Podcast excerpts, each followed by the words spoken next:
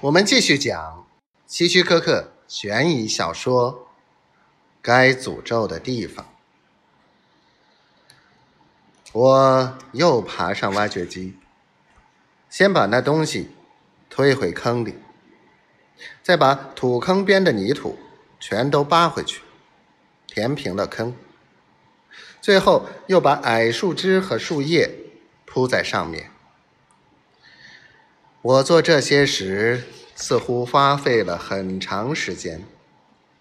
我始终很冷静，心中对那个男人充满了恨意和怜悯。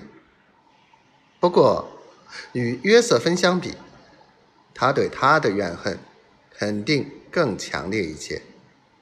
不然，他怎么会做出如此极端的事呢？一切。都结束了。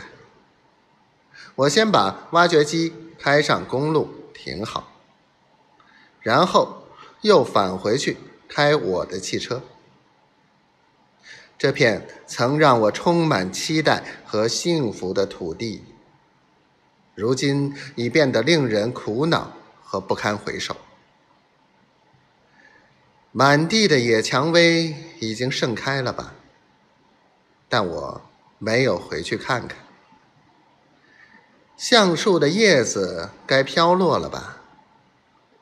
但我也没有回去看看。这块地我该怎么处理呢？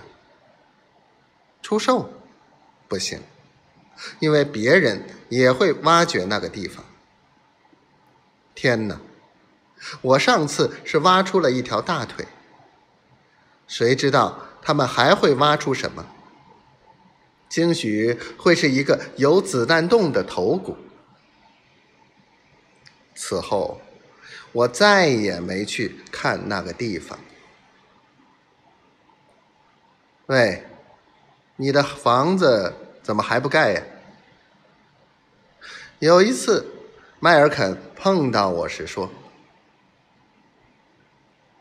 哦。”我不打算在那儿建了，那是个美丽的地方，真遗憾。他摇头叹息说：“是啊，但那不是个快乐的地方。”